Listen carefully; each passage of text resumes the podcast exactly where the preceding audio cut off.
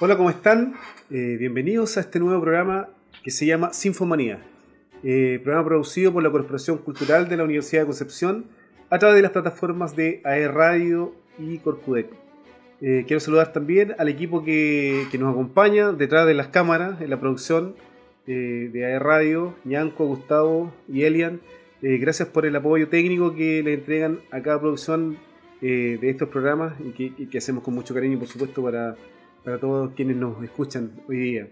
Eh, juntos estaremos conectados todos los jueves a las 18 horas conversando con grandes invitados del mundo de la cultura y las artes, destacados exponentes nacionales e internacionales. También conoceremos en detalle el trabajo que está realizando la Orquesta Sinfónica en su temporada online, en su temporada online digo, y por supuesto eh, la cartelera de eventos y panoramas de Corcudec. Soy Julio Gaete y esto es Sinfomanía. Hoy en el quinto capítulo tenemos un programa cargado de eventos, datos, panoramas y además una gran invitada. es bailarina contemporánea, ballet clásico, actriz, regisseur, es decir, directora de escena. Ha dirigido grandes montajes escénicos en los teatros más importantes del país y también en Argentina, Madrid, Italia y Kazajistán. En 2019 fue la directora de escena de la ópera Madame Butterfly, producida por Corcudec, montaje realizado en alianza con el Teatro Bio. Cristín, bienvenida. Muchas gracias por estar hoy día con nosotros en Sinfomanía. ¿Cómo estás?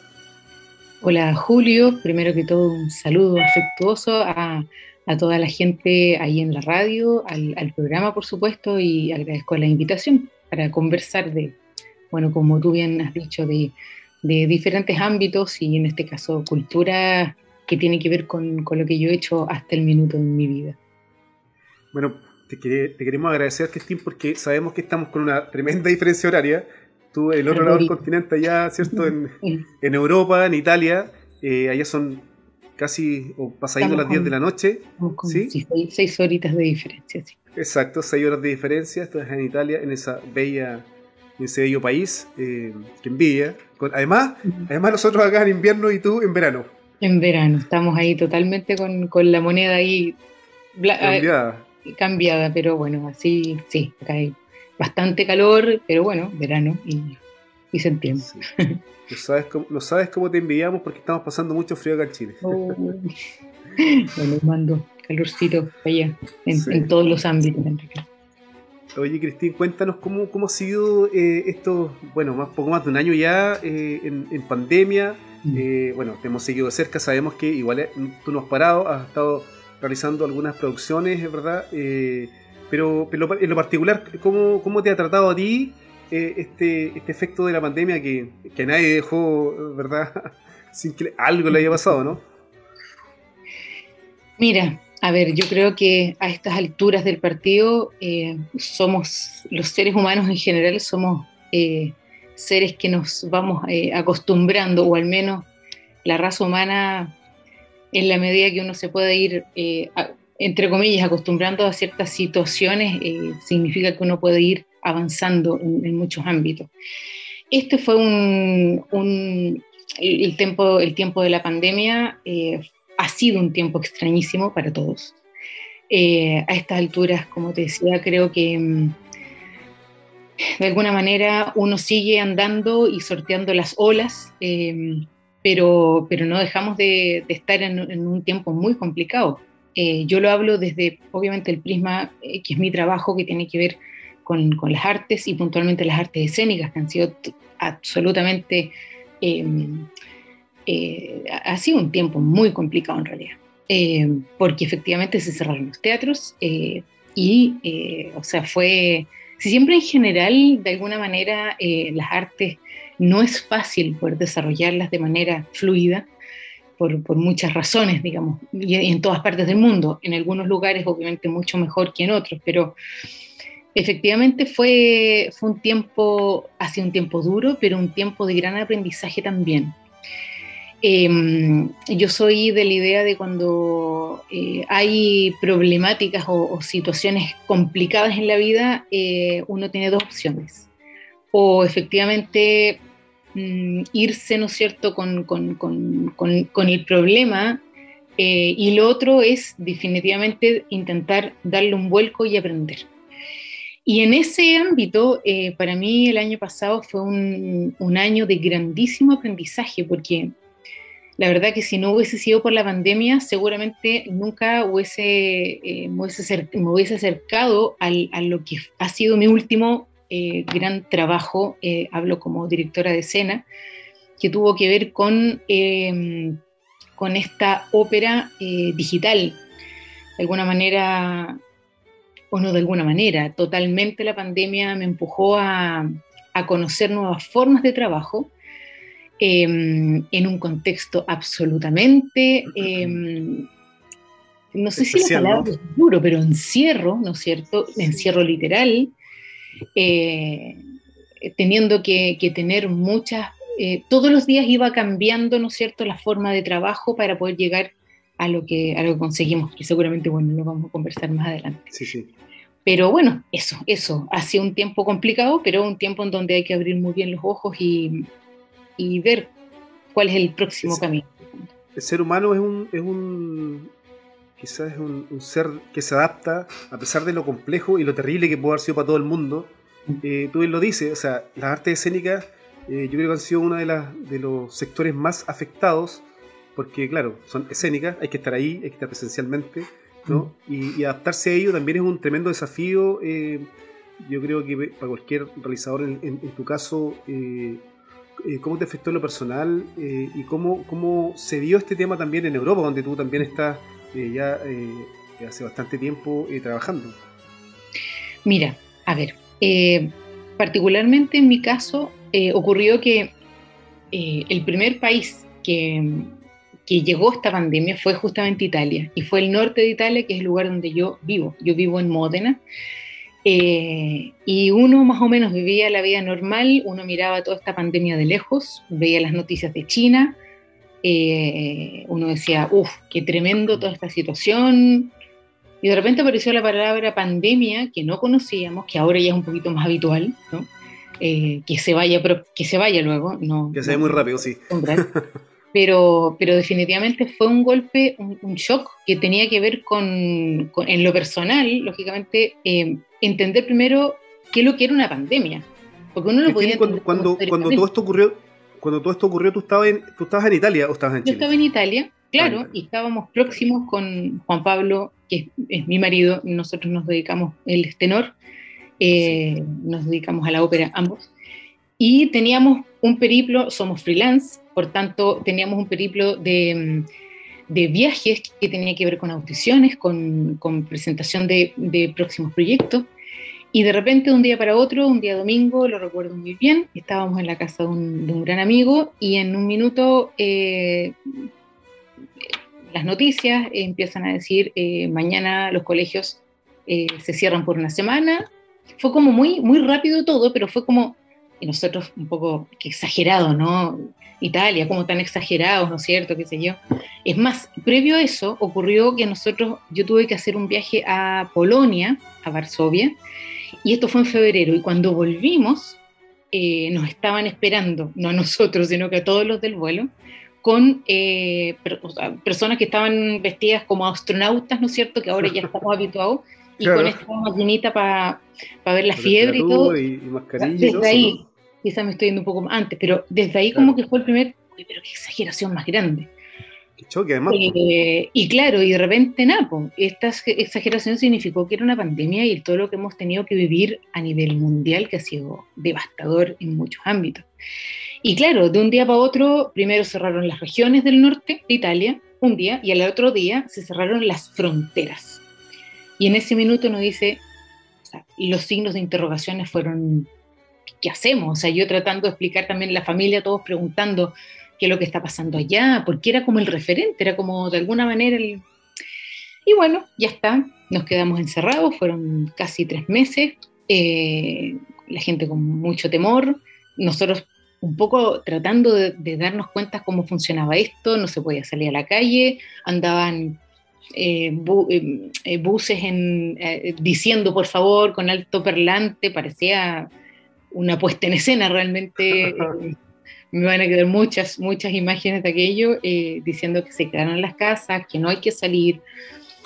Y así un, un sinfín, en realidad, que podría dar mucho detalle, pero, las filas después, después de esta parte como de los, de los, primeros tres meses cuando quizás se desató como esta mm. quizás como psicosis, ¿no? Eh, igual bajó un poco, el, italiano Gómez es más relajado, ¿no? Yo, yo no sé si no sé si me equivoco, pero, pero leí, vi que ya después como que no, no pescaron mucho el tema en Italia. Mm. Se, relajaron después de los primeros tres meses, ¿no? Mira, yo diría que, mira, mm, la verdad es que como todo el mundo en realidad, creo que como el ser humano un poco necesita buscar formas de, de respirar, pero acá en realidad a pesar de que es un país latino, ¿no? digamos, pensando en Europa en general, eh, como temperamento, que ahí también uno se da cuenta de eso, eh, fueron la gente acá es bastante, eh, hace caso, a mí me llamaba mucho la atención, o sea, decían quiénes en las casas, se quedaban en las casas. había un, tema también, yo sentí que bueno, los italianos en general siempre también utilizan eh, esta pasión para, para, para, hablar de todo, ¿no? Y también existió dentro de la pandemia eh, estos eslogan, eh, Andrà tutto bene, que en el fondo es como va a estar todo bien y todo el mundo, bueno, eh, obviamente los niños dibujaban esto, esto, estos como cartelitos dando una, un poquito una arenga. Fue un periodo bastante es que era, no sé si la palabra es emocionante, pero es una palabra que en el fondo, o sea, era, un periodo muy angustiante para todos, entonces de alguna forma se tenía que, que, en el fondo que la gente tuviera más eh, ánimo, ¿no? Em, pero en general es verdad que la gente hizo bastante caso acá. Eh, después vino la segunda onda, eh, oleada, qué sé yo, y, y continuó todo igual y ha sido un desastre realmente para todo el mundo. O sea, en Europa está complicada la cosa también. Sí. Bueno, teníamos la impresión de que eran bastante más relajados, pero mm. Hoy día, eh, ¿cómo está eh, Europa, particularmente Italia, donde tú vives? Mm. Eh, se está volviendo un poco, se están abriendo los teatros, los centros culturales, ¿verdad?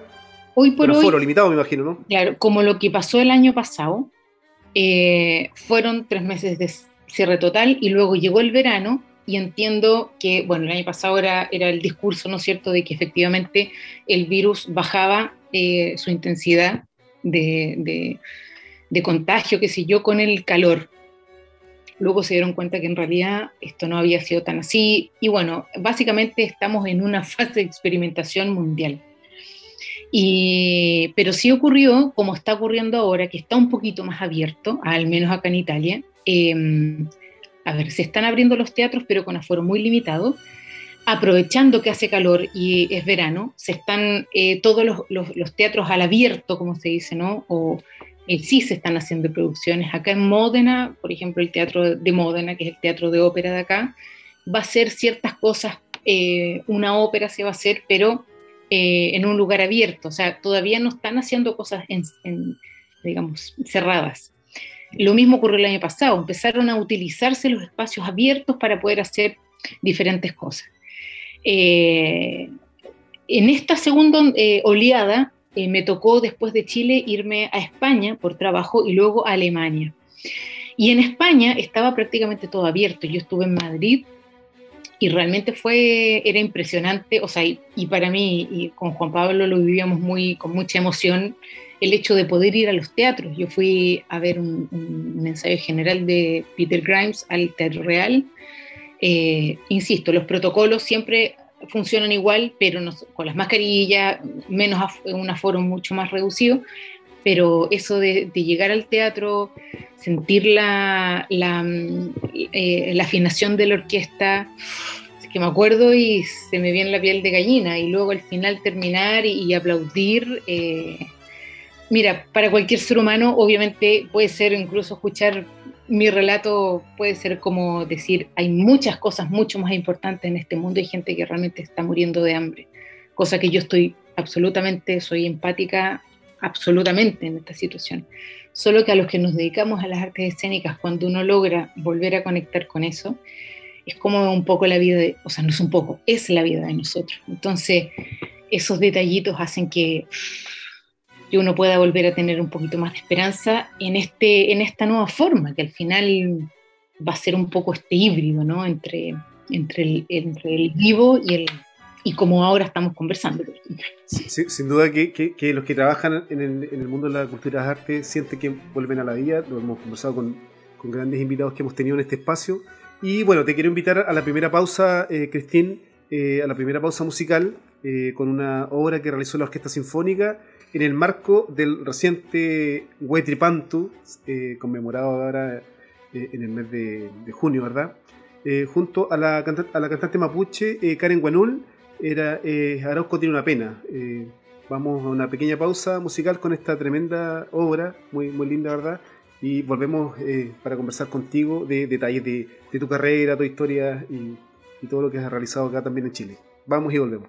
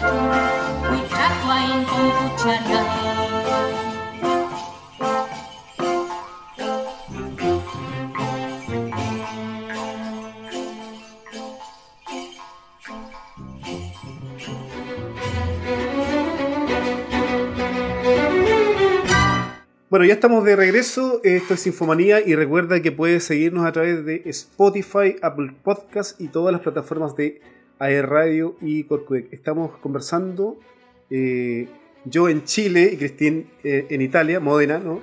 Eh, estamos conversando acerca de lo que, lo que ha significado para ella en su día este último año de, pandemia. pero Cristín, quiero llevarte también a tus inicios. ya contábamos en la presentación de que de que eres bailarina, actriz, ¿verdad?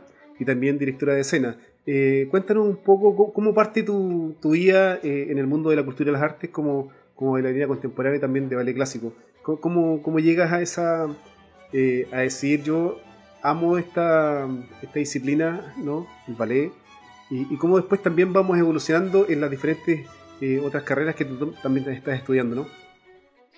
Mira, primero que todo, nada, contar que yo comencé muy chiquita en realidad en esto. Eh, yo siempre hablo de mi primer amor, que fue la danza en general. En Viña del Mar, ¿no?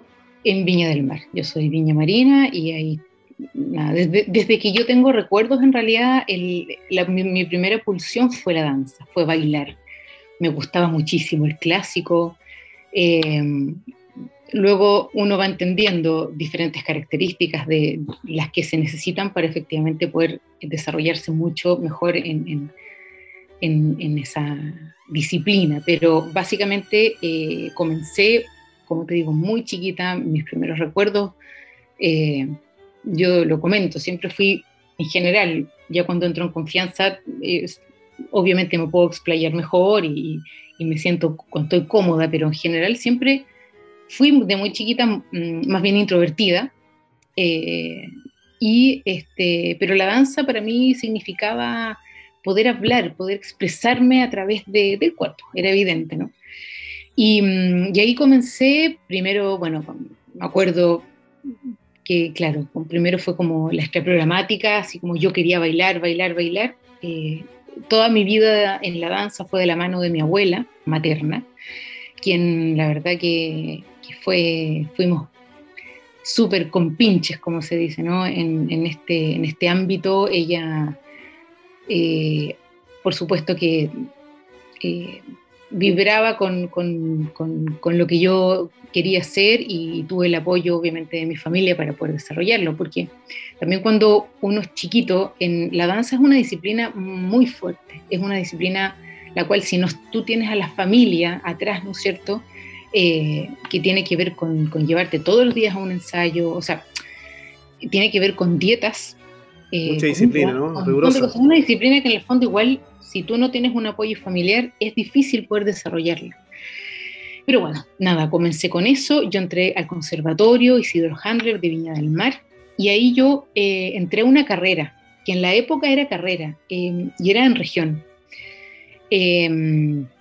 yo, eh, por esa razón, digamos, yo tenía todos los días clásico, danza clásica, que era lo que yo pensaba que era lo, que yo quería, pero este conservatorio me, me, abrió otras puertas. ¿Por qué? Porque en el fondo yo tenía otros ramos, que era, yo tenía música, tenía historia de la danza, tenía danza contemporánea, tenía danza española, o sea, eran un montón de, de otros agentes que empezaron en mí de muy chiquita seguramente a, abrir, ¿no es cierto?, eh, como otros ámbitos, que yo creo que tiene mucho que ver, obviamente, eh, el, gusto que uno va adquiriendo y cuando uno va creciendo va, encontrando los caminos.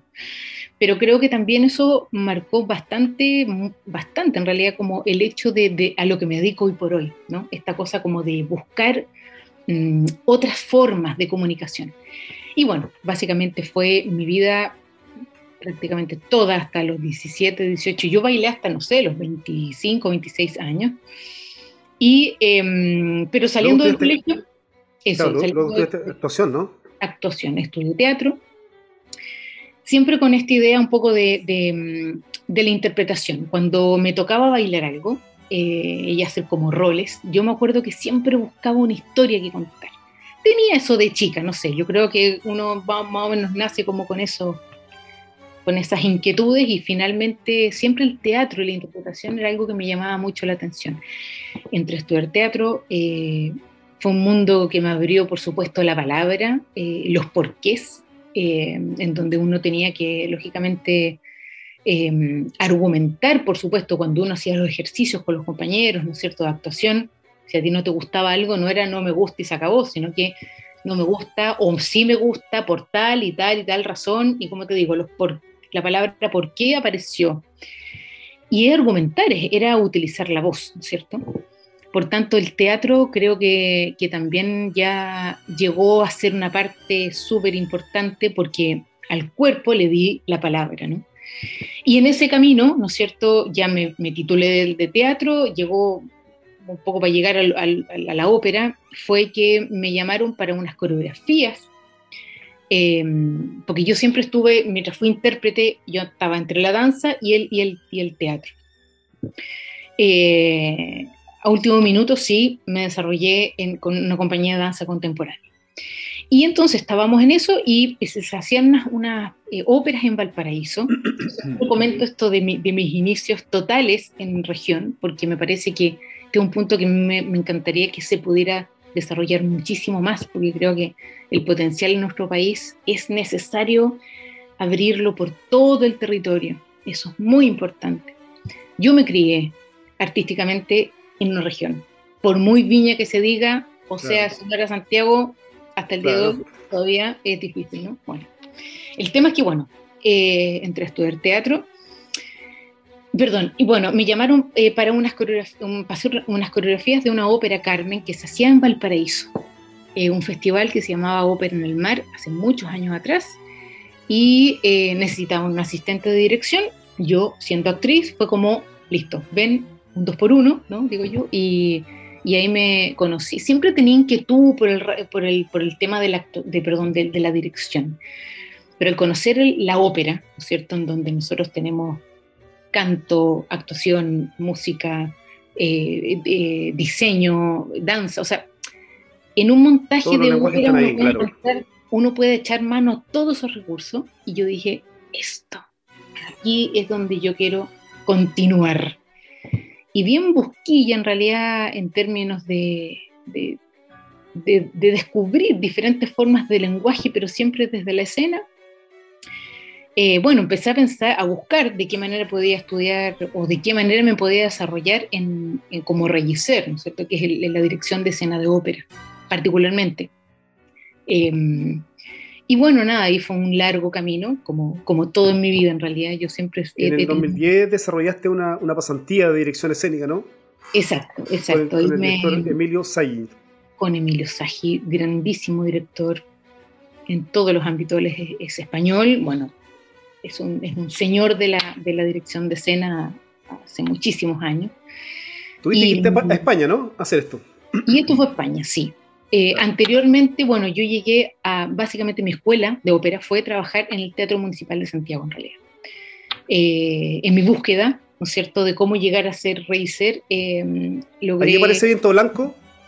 Exactamente, ahí aparece Viento Blanco, que fue la primera ópera en la cual yo trabajé en el Teatro Municipal como asistente de dirección de mi querido amigo Rodrigo Claro, que hoy eh, partió ya hace, muy joven, hace un par de años ya. Eh, lo molesté hasta el cansancio y la verdad que vio mis ganas en ese minuto. Esto fue el 2008. Esto fue el 2008. 2008 sí. Y me dijo, nada, tengo, una, tengo que hacer una ópera, ven asistirme y ahí, bueno, aprendí, aprendí muchísimo porque eso me abrió una puerta, lógicamente, mm, para poder entrar a trabajar a otros proyectos en el teatro como asistente, como en coordinación de producción luego, pero efectivamente todo era un un abanico que se me iba abriendo cada vez más eh, trabajando con, grandes eh, profesionales. Mm, y, bueno, y Viento Blanco efectivamente fue muy especial porque eh, la primera ópera en la cual yo trabajé ya como en las ligas mayores, por decirlo de alguna manera. El Teatro Municipal de Santiago, ¿no? El Teatro Municipal es una ópera chilena. era, hablaba sobre la tragedia de Antuco, un tema sumamente contingente en la época. y sensible, ¿no? Muy sensible. Eh, y la verdad es que yo estaba y sigo estando fascinada por haber entrado de esa manera, porque realmente no solamente me abrió la puerta al teatro, a conocer todos los ámbitos, sino que también a poder hablar eh, desde una ópera en español, primero que todo, una creación chilena, cosas que la gente, muchas personas creen que no existen, ¿no es cierto? Eh, y la verdad, y fue una creación del, día cero, porque en el fondo nunca se había hecho. Generalmente las óperas, ¿no es cierto? Es como, bueno, como una obra de teatro, ¿no? Pero eh, esta no se había hecho nunca. Entonces había que no, estaba en, no estaba en italiano, no estaba en alemán, estaba en español. No había, no había ningún referente, por tanto había que hacerlo todo. Y ahí nos encontramos con un, con un gran equipo. Eh, los cantantes seguramente también aprendieron a trabajar desde una forma más teatral, porque había que buscar un personaje. Trabajar, era toda una construcción nueva. El mismo coro, me acuerdo con muchísimo cariño, yo en esa época todavía bailaba. Y nada, yo viniendo del teatro dije, hay que hacer training. Eh, o sea, había un pelotón completo en donde tenían que, había una escena que estaba escrita que tenían que cantar haciendo flexiones de brazos. No lo inventé yo, tampoco el revisor, estaba escrito. Por tanto, nada, yo dije, listo, me pongo a hacer training y, los cantantes en general no están tan acostumbrados a ver, a, ver, a, tener que, no sé, o a claro, como, canta y hace flexiones. Claro. Y fíjate que me, me, gané el apodo espero que cariñosamente de la Sargento Juque en esa época. Bueno, en fin, veamos el contexto, ¿no? De, claro. Blanco. claro. Eh, y, bueno, nada, eh, era porque era necesario, lógicamente, eh, físicamente necesitaban tener un, un, fiato importante y fue una, una, experiencia hermosísima aquella. Y eso se pudo replicar el, el año siguiente. Bueno, y eso luego ya se abrió muchas eso, fue, eso fue tu inicio prácticamente en el, tema de, bueno, del trabajo de, dirección también allí. Pero el 2014, viviendo en Italia, eh, realizaste un máster en dirección escénica, eh, ¿cierto? En Verona, la Ópera Academy, ¿cierto? Eh, fue una beca que, que, tú obtuviste allí y tú ya estabas viviendo en, eso, en esos años en, Italia. Estaba, no, yo me vine específicamente para eso. Esto fue una, una a ver, primero fue, bueno, como el primer salto a Europa fue de la mano de eh, maestro Saji, que, eh, eso fue una pasantía que yo hice en el Teatro Real de Madrid para una producción eh, Il Viaggio Reims que se hizo. Y bueno, ahí imagínate entrar a un teatro, o sea, es hoy, de hecho ahora es el mejor teatro, ganó el premio al mejor teatro a nivel mundial eh, de producciones que se están haciendo a pesar de la pandemia, digamos. Em, y eh, claro, o sea, es un teatro en donde hay cuatro producciones en la semana porque hay diferentes, o sea, tienen un sistema hidráulico de, escenarios que van cambiando. Las dimensiones de la sala, por ejemplo, em, eh, son las mismas de la sala de ensayo, son las mismas dimensiones de la sala de, de, la, de donde se monta la ópera, por tanto es mucho más fácil, entre comillas, o sea, los cantantes primero se montan, ¿no es cierto?, en esa sala y luego ya el traspaso al escenario eh, no es tan diferente. Eh, o sea, era un lujo en donde yo ahí dije, wow, ahí, conocí eso. Pasó el tiempo y, yo ya habiendo tenido experiencia, ¿no es cierto?, en esto de, trabajando en, escena, em, encontré esta, esta, esta, academia y de alguna manera lo que yo quería era un poco empaparme de, de la cultura italiana, esta cosa de decir, eh, quiero ir a los inicios, donde, donde apareció, donde comenzó la ópera. Y se dio esta oportunidad de poder eh, eh, estar en esta academia, en donde fue un año de muy bonito, porque en el fondo igual, o sea, era venir para acá, seguramente habían cosas que, podía yo saber o no, digamos, pero el hecho de poder estar, o sea, estudiando a dos cuadras de la arena de Verona, era todo un tema que, efectivamente hace que, hasta el día de hoy em, yo me pueda nutrir mucho de, las culturas, eh, de las sociedades, de, la historia básicamente. Y ahí llegué a, la academia y bueno, y desde ahí luego ya terminé los estudios y eh, nos radicamos acá en, Módena y desde acá nos movemos a los diferentes trabajos que, como digo, nos, van saliendo dentro de nuestro, nuestra forma freelance de vida. Pero fue hasta el 2015 cuando tú debutaste como regisseur, ¿no? Exacto. la dirección, el concepto de regisseur, dirección de escena, eh, con la puesta eh, en escena de El Barbero de Sevilla, eh, de Rossini, en el Teatro Regional de Rancagua. Cuéntanos esa experiencia, porque fue tu, Mi debut, inicio, claro. Sí. O sea, ya debut, sí, ya no, no estaba asistiendo, no era reposición, yo estaba ahí al frente. Jefa máxima. Ah. Ay, sí y tienes tu... Tienes de todo, pues sí, bueno, ahí uno va, va, aprendiendo lógicamente el tema de, de, lo que es la dirección. Eh, y fue una experiencia, puede sonar repetitivo que yo diga que, cada experiencia mía es, es, maravillosa, porque realmente yo aprendo mucho de todas. O sea, insisto, yo me nutro mucho, ¿no?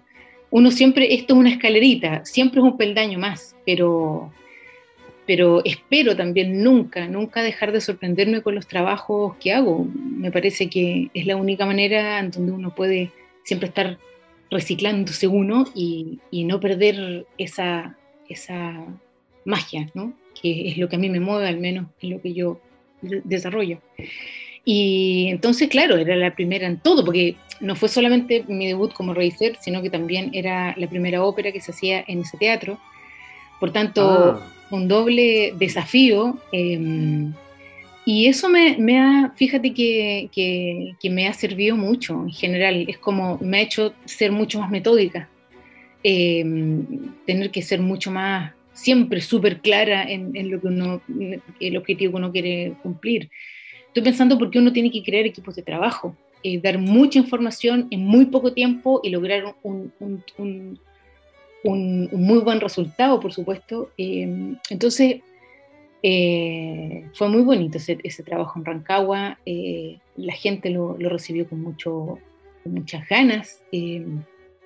tener Contextualicemos un poquito, Cristian, que, que, tu pega, el trabajo de, de, una directora de escena también está vinculado con un tremendo equipo de eh, que, viene, digamos, horizontalmente y hacia abajo, que mm. tiene que ver con vestuarista, maquillaje, ¿verdad? Eh, la dirección también de, de, lo, de, eh, de los solistas, iluminación, montaje, o sea, es un equipo, un tremendo equipo cuando se desarrollan óperas, bueno, de nivel también macro y también las, las que hoy día se adaptan como en los formatos online que tú también nos, conversabas. O sea, es un, un gran equipo que, que, tiene que estar en sincronía.